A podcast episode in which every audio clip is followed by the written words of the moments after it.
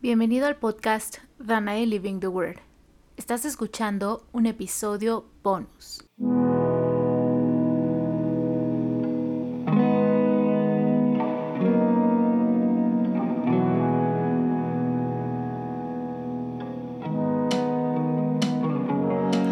Si quieres tener una vida interesante, tomar las decisiones acertadas cada vez, disfrutar tus días al máximo y encontrarle sentido a tu vida, este podcast es para ti. Porque vivir la palabra de Dios no tiene que ser abrumador, religioso ni aburrido. Aquí hablamos de cómo luce una vida que vive la palabra de Dios. Una vida ordinaria con un toque extraordinario. Hubo una persona cuyos escritos y audaces acciones alteraron la forma de ver el mundo en la actualidad.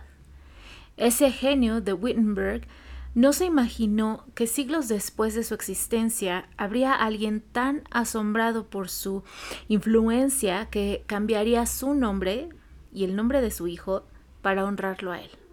Sí, estoy hablando de Martín Lutero, quien influyó de tal manera en Michael King que éste cambiaría su nombre y el de su hijo a Martin Luther King y Martin Luther King Jr. respectivamente.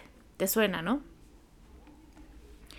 Existe una gran suerte de mitos que envuelven la vida de Lutero y muchas cosas de su vida se desconocen, pero en este episodio quiero llevarte a una de las cosas que él encontró producto de su cercana relación con Dios, a 505 años de la Reforma Protestante.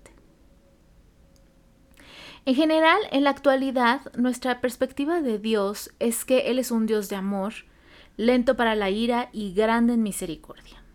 Y quizá esta perspectiva nos haya hecho en general más cómodos con el pecado, en cierta medida. Pero la perspectiva que las diferentes generaciones han tenido acerca de Dios ha cambiado.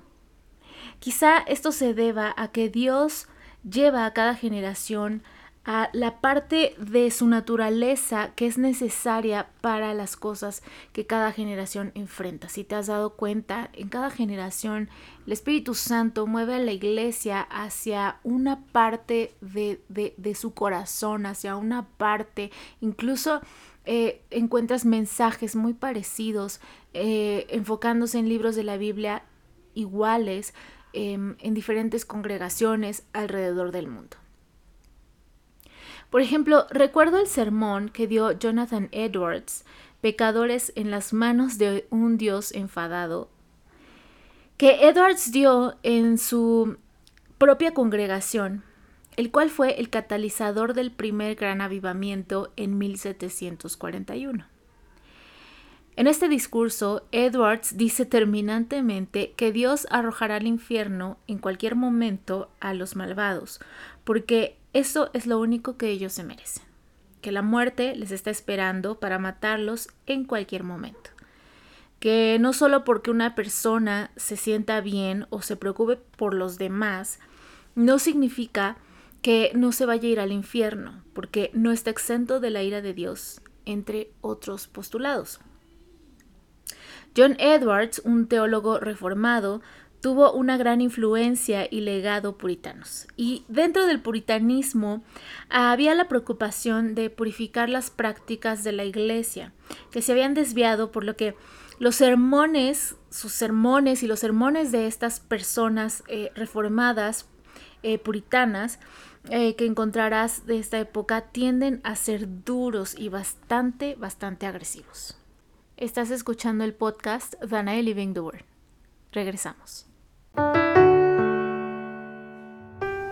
No se necesita vivir tragedias ni grandes tormentos para alejarse de Dios. Los pasos de una vida simple bien pueden alejar al viviente de su verdadera identidad. En Cuando Él dijo mi nombre, relato con el arte de las palabras el borrascoso camino a través de las mentiras y las heridas que desde el inicio de mi vida intentaron socavar mi verdadera identidad. Y narro la idílica manera en que mi Creador, Dios, urdió mi historia a fin de llevarla de camino al encuentro con mi verdadero nombre. Cuando Él dijo mi nombre es una prosa poética acerca de identidad y propósito. Si no sabes quién eres, no podrás encontrar ni cumplir el propósito por el cual fuiste creado. Puedes ordenar una copia de mi libro hoy en Amazon, Google Play, Barnes Noble y christianbook.com.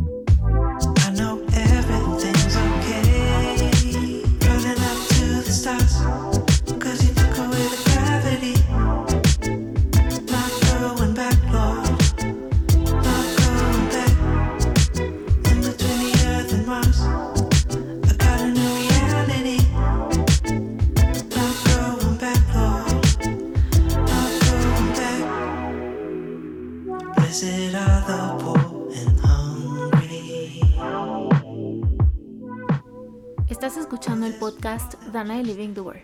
Continuamos. Lutero había encontrado muchas fallas en las prácticas de la Iglesia Católica con las que no estaba conforme, dado su gran pasión por Dios y su naturaleza escrupulosa. Él nació durante el último año del reinado del Papa Sixto IV, uno de los seis escandalosos papas plagados de gran corrupción. Martín Lutero, no contento con estas inconsistencias y despertado por una gran revelación, escribió una serie de tesis con los hallazgos de este gran descubrimiento. Aquí quiero hablarte de uno de los puntos que tiene todo que ver con Danae Living the Word, y es la palabra de Dios. La reforma fue un movimiento positivista con miras a purificar la iglesia a través de la palabra de Dios. Cuando Lutero leyó Romanos 1.17 fue como si entrara al cielo mismo por las puertas celestiales, dicho en las propias palabras de Lutero.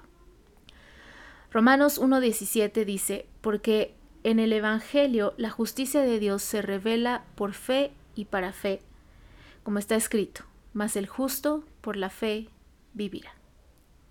Mas el justo por la fe vivirá. Lutero veía un problema no con la teología per se, de acuerdo con R.C. Sproul, sino con la forma en que la iglesia se estaba comportando a partir de esa teología. La iglesia de ese tiempo, de manera muy similar a la iglesia de nuestros días, había contaminado sus prácticas, había impuesto dogmas y postulados que no se encontraban en ningún lugar de la palabra de Dios y la gente común ni siquiera podía tener acceso a la palabra, lo cual representaba que no se daban cuenta de que los estaban estafando.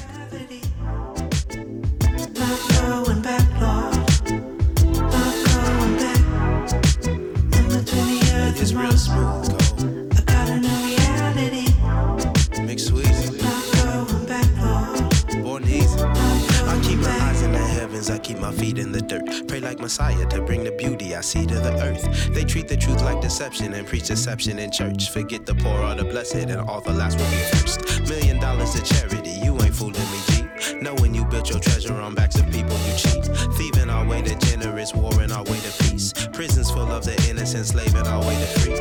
I don't pledge my allegiance to any banner beneath. Singing Jehovah Nisi and Kaepernick Gospel that make it possible, neo reality.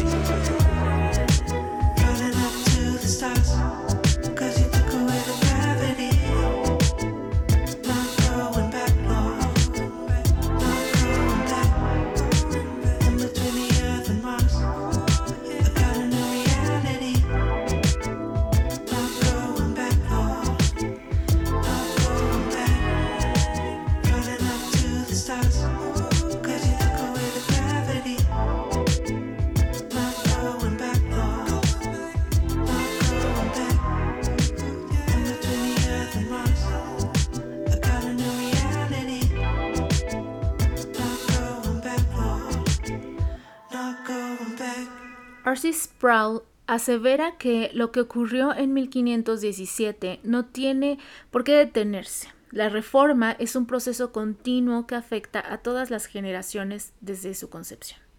Pero, ¿a qué se refiere exactamente? La Iglesia necesita ser continuamente purificada, reformada y refrescada por la palabra de Dios. Yo siempre te insto y seguiré insistiendo a que leas la palabra de Dios continuamente. Mira, Colosenses 3:16 nos insta a que la palabra de Cristo more en abundancia en nosotros. Porque, ¿qué sucede cuando no nos ocupamos de leer, de meditar y de estudiar la palabra? No tenemos idea de qué dice y fácilmente puede quien sea decirnos lo que sea acerca de la vida, de la fe y de cualquier cosa. Y le creemos. Porque no conocemos la palabra, no tenemos ni un solo gramo de palabra morando en nosotros y podemos creer cualquier cosa que nos digan. Y Lutero hizo un movimiento muy inteligente que le hizo ganar muchos eh, pasos a la iglesia. Él escribió panfletos en alemán común, mientras que la iglesia escribía grandes tomos en latín, lo cual no era asequible para la gente ni económicamente ni intelectualmente. Es decir, la gente común no hablaba latín, ni podía tener acceso a los grandes libros. En ese tiempo no era como ahora que puedes ir a cualquier librería y comprar el libro que se te antoje en diferentes ediciones, diferentes encuadernados y tamaños. Cuentan que Lutero siempre estaba al tanto de las nuevas tecnologías y con la imprenta de Gutenberg todavía fresca, sus escritos se imprimían así. Lutero escribía tan rápido que los impresores no podían estar imprimiendo tan rápido como él escribía, por lo que él necesitó tener tres editoriales que le imprimieran sus escritos. Recuerda que la imprenta apenas estaba dando sus primeros pasos y no era ni tantito la industria que es ahora. Por cierto, el hecho de que Lutero estuviera al tanto de la última tecnología contribuyó a su éxito. Le preguntaban en una entrevista a R.C. Sproul si esto tenía algún paralelo en nuestros días. Él dijo inmediatamente que ahora nos encontramos en un momento Gutenberg, porque tenemos a disposición las redes sociales para alcanzar no solo a quien tenemos enfrente, sino a gente de otras naciones que quizá ni siquiera conoceremos en persona jamás.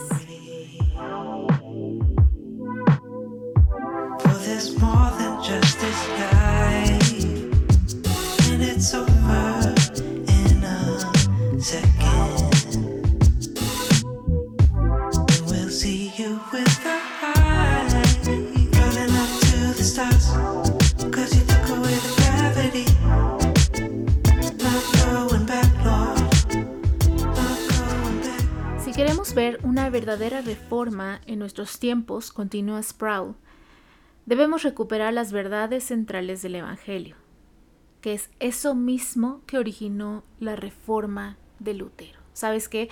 Lutero fue un hombre que leyó la palabra de Dios. Él tuvo a lo largo de su vida una gran disciplina. Él estudió leyes, aunque decidió no dedicarse a ello. Eh, y su papá, sí, su papá se enfadó, pero creo que Lutero escogió un mejor camino. Y Lutero fue un hombre completamente entregado a la palabra de Dios.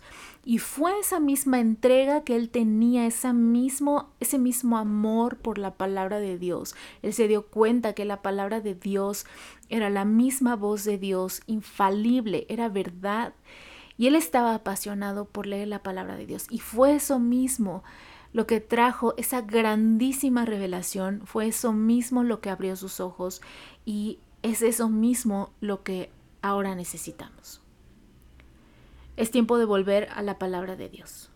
Es tiempo de volver a la fuente, porque la exposición de la palabra y la predicación de Jesús es lo que producirá la transformación y la reforma verdaderas de una iglesia olvidadiza en la actualidad.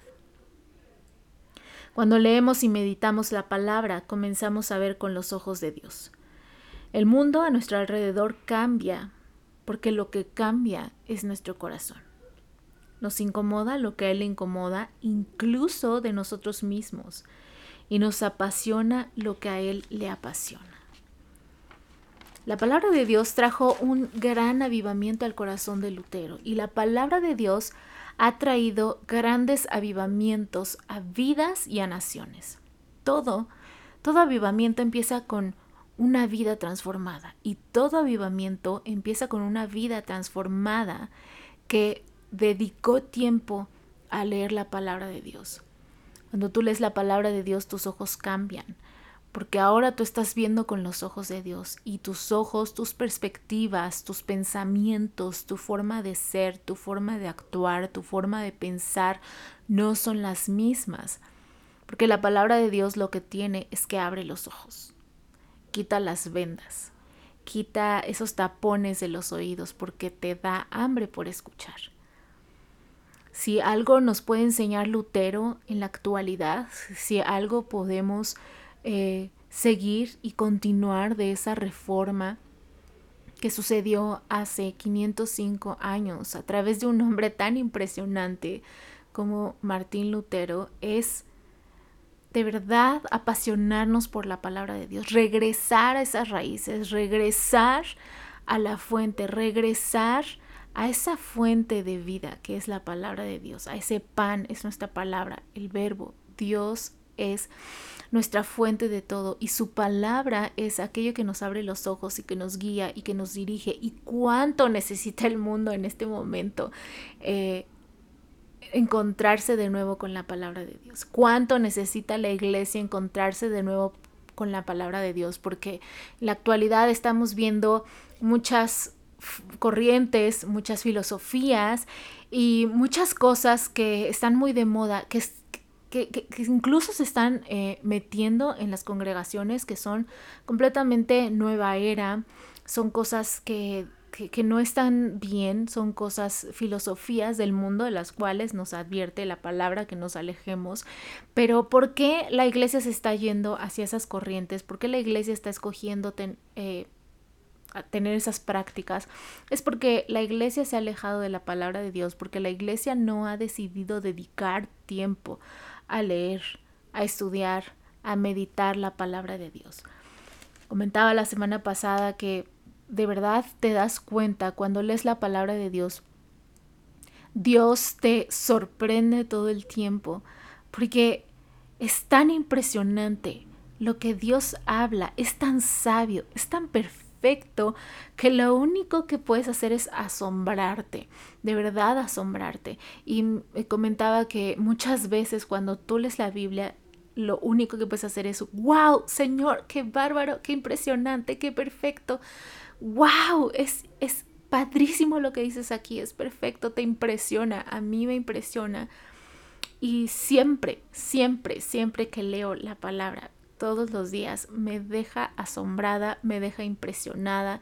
Siempre tengo que tener mi cuaderno de notas al lado para hacer las notas de todo lo que estoy leyendo tan impresionante.